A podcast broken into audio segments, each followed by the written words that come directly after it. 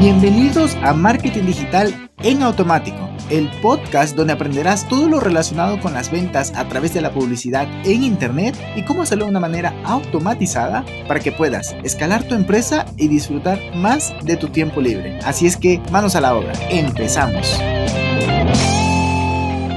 Muy buenos días mis amigos, bienvenidos un día más a un podcast de automatizaciones. Me acuerdo que el otro día estábamos en, un grupo de Mastermind y les mostraba a mis colegas de Mastermind que mira, así trabajamos la base de datos, pero o sea, ya en casos reales, ¿no? Con este cliente, así trabajamos la base de datos eh, dentro de ActiveCampaign y así los cualificamos para que en base a esa, a esa métrica, a esa cualificación, podemos decir, ah, mira, este contacto está ya listo para enviarle una, una oferta este contacto tiene un engagement alto. Este contacto de plano hay que eliminarlo o este ha perdido un poco el interés. Tenemos que tomar alguna acción para recuperar ese interés. En fin, eso es algo que vamos a tratar el día de hoy, que yo sé que va a ser de mucha importancia para los que manejan una base de datos, que creería yo que son prácticamente todos, porque pues en un mundo digital, en un mundo de marketing y, y, y todo el ruido que manejamos en redes sociales, lo ideal sería tener una base de datos muy bien segmentada para hacer una comunicación muy bien segmentada, específica en el momento adecuado. Así es que sin, sin más intro, Vamos allá. Con este cliente establecimos dos sistemas de lead scoring. Por cierto, lead scoring es una métrica que lo pones en tu base de datos para medir esa interacción que tienen tus usuarios con, con tu base de datos, con tu contenido y tal. Ahora, si quieren profundizar mucho más en esto, en el episodio 55 hablo, pues eso, ¿no? Más a profundidad sobre el lead scoring. Pero bueno, volvemos. Establecimos dos, dos, dos grupos de conjunto de datos de lead scoring. Por un lado, lead scoring, engagement and scoring, que significa las acciones que hacen los usuarios dentro de tu base de datos o dentro de un proceso de workflow, de automatización, y en base a eso vas a, darle una calificación. Como por ejemplo, ah, mira, visitó esta URL, visitó esta categoría dentro de mi página, o se suscribió al webinar, llenó el formulario, abrió el correo, descargó un contenido, en fin, todos es, todas esas son acciones dentro de, esta, de este bueno, dentro de este grupo de datos de Lead Scoring. Y también establecimos otro que se llama Lead Scoring Customer Fit Score, ¿Qué significa? Algunos me han de estar odiando por esto, este spanglish que estoy metiendo, pero es que em, al fin y al cabo eso es, eso es. Tienes que aprender inglés, tienes que hacerlo parte de ti porque el marketing está en inglés. Los negocios como tal, a ver, se pueden hacer completamente en español, pero ¿cómo explicas, por ejemplo, engagement en pocas palabras? Pues ya está allí, o placement, o marketplace, no sé, todo esto ya está intrínseco en una sola palabra, ya lo tienes. Y además que nos guste o no, Estados Unidos va siempre a la vanguardia de estos temas. Entonces, si vamos a, su mercado, no solo mercado, me refiero al, al, comercio, sino a su mercado de conocimiento, entonces vamos a ir más adelantados. Así es que, pues, mi recomendación es que aprendamos inglés. Seguimos adelante. El Customer Fit Score hace relación a las características que tiene el contacto que le viene bien o que lo acercan a tu cliente ideal. Ahí trabajamos un poquito con, el, con los tres niveles, ¿no? El lead, como el marketing, el sell quality lead y el marketing quality lead.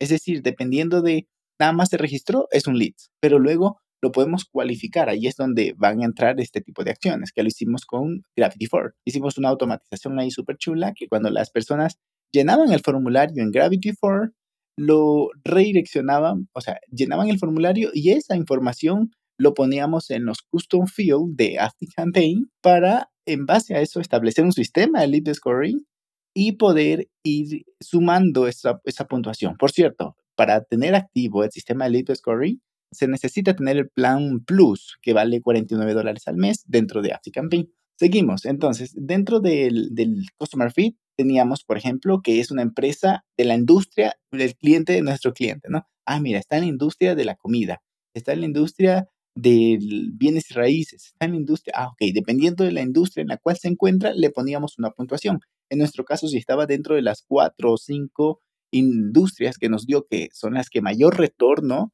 le significan a nuestro cliente, entonces le pusimos una puntuación de 20. Como máximo 100, como mínimo 0 e incluso negativo. Ya vamos a hablar al respecto. Luego, por ejemplo, tiene la urgencia de comprar la solución, es que, ok, el dolor es tan grande que ya lo quiere comprar, le damos una puntuación de 15. Puede esperar por la solución, ok, no es tan urgente, ok, eh, está bien, entonces pues 5 y así, ¿no? Tiene autoridad para tomar la decisión, es el gerente, es el de recursos humanos o es el dueño, pues puede tomar la decisión, pero si de pronto es el, qué sé yo, el, colaborador de, de algún área de trabajo, entonces no puede tomar la decisión y tiene que derivarlo a su jefe. Entonces le poníamos 18 cuando puede tomar la decisión. Cuando es una empresa de menos de 50 empleados, le poníamos 10. Cuando era de 50 a 100 empleados, le, le pusimos 15 y cuando es más de 100 empleados, le pusimos 20. Luego, si trabaja demasiadas horas, es decir, esto, este, esto es business to business, ¿no? Y el dueño del negocio está saturado de trabajar 14, 15 horas al día de lunes a domingo, de lunes, a sábado, ¿no? Entonces, ok, ese es algo que lo cualifica como un cliente ideal. Entonces le pusimos 20 puntos. Pero si el problema es que sí, trabaja mucho, pero además tiene un equipo de colaboradores que no se desempeña como él quisiera, entonces le pusimos una puntuación de 12 y si es el caso de una empresa familiar, entonces le pusimos 15 o si tiene menos, eh, volvemos, ¿no? Si tiene menos de 20 empleados, le poníamos 10. Y si su deseo era reinventarse, le poníamos 12. Ok, pero ¿cómo esto hace sentido? Por ejemplo, está bien eso, ¿no? Pero luego, en la parte, volvemos, perdón, que voy a, saltarme otra vez al engagement score, es, por ejemplo, asistió al webinar 20, llenó el formulario 10, abrió un, el correo de bienvenida 2, dio clic en un enlace dentro de un email 8, visitó una página de ventas, es como slash checkout, slash, slash venta, pues tiene su respectiva métrica, ¿no? Y, por ejemplo, si se suscribe o si se suscribe de una lista, menos 5. No abre los correos a partir de cierto tiempo también. ¿Por qué? Algo muy importante dentro del lead scoring es que hay que establecer una fecha de caducidad. Porque que haya abierto, que haya asistido a un webinar, está genial, tiene 20 puntos. Pero ¿qué tal si eso fue hace 8 meses? pues ya de pronto ni se acuerda de ti. Entonces también hay que poner ese time frame. Pero pues podríamos hablar en otro momento más a profundidad de ello. Pues una vez que tenemos todo esto, los beneficios son maravillosos. La verdad es que sí. ¿Por qué? Porque haces un manejo eficiente de la base de datos, tienes una, comunicación en el momento ideal. Y, como estamos con este formulario que generamos desde, desde Timefor, entonces podemos hacer una integración, que hay una integración directa, es maravilloso y lo metes a un custom field, de tal manera que cuando escribas un email, dice, hola Camilo, tú como dueño de negocio, que probablemente, podríamos poner, ¿no? Probablemente tu empresa está entre 50 y 100 empleados, entonces te queremos ayudar con este video para que puedas tener un equipo de alto rendimiento y de esa manera disfrutar más de tu tiempo libre y de tu familia y de los beneficios de ser un empresario. Es decir, em, te recomendamos que veas este video para que te vayas convirtiendo en un verdadero dueño de negocio. Imagínate ese nivel de cercanía a su situación. O sea, es, el open rate de los emails van a aumentar porque la gente va a saber, ah, ok, no, este correo me va a servir a mí, es muy específico para mí. Y eso, ¿cómo lo hacemos? Dentro de Campaign se puede configurar para que los custom field auto rellenen los emails. Es, maravilloso, es maravilloso en pocas palabras. Así es que interesante tenerlo eso presente como beneficio, pero también el hecho de tener una puntuación. Mira, tiene 20 porque 20 de puntuación como eh, Customer Feed eh, Score, por ejemplo, tiene 20 porque su empresa tiene más de 100 empleados, pero además asistió a un webinar, tiene 40, llenó el formulario, 50, mm, trabaja muchas horas, o 65. Luego em, visitó la página de ventas, eso es 18, ya tiene 80 y 93, creo que es, no, 83, algo así, ya me perdí. Pero allí, ah, ok, entonces este, esta persona que tiene 83 de puntuación, es muy fácil para que la asesora de ventas la llame dentro de un proceso de pipeline, la llame, porque nosotros le, automáticamente le generamos el estado para llamar y, y, le llega a la vendedora una alerta para que, hey, tengo que llamar.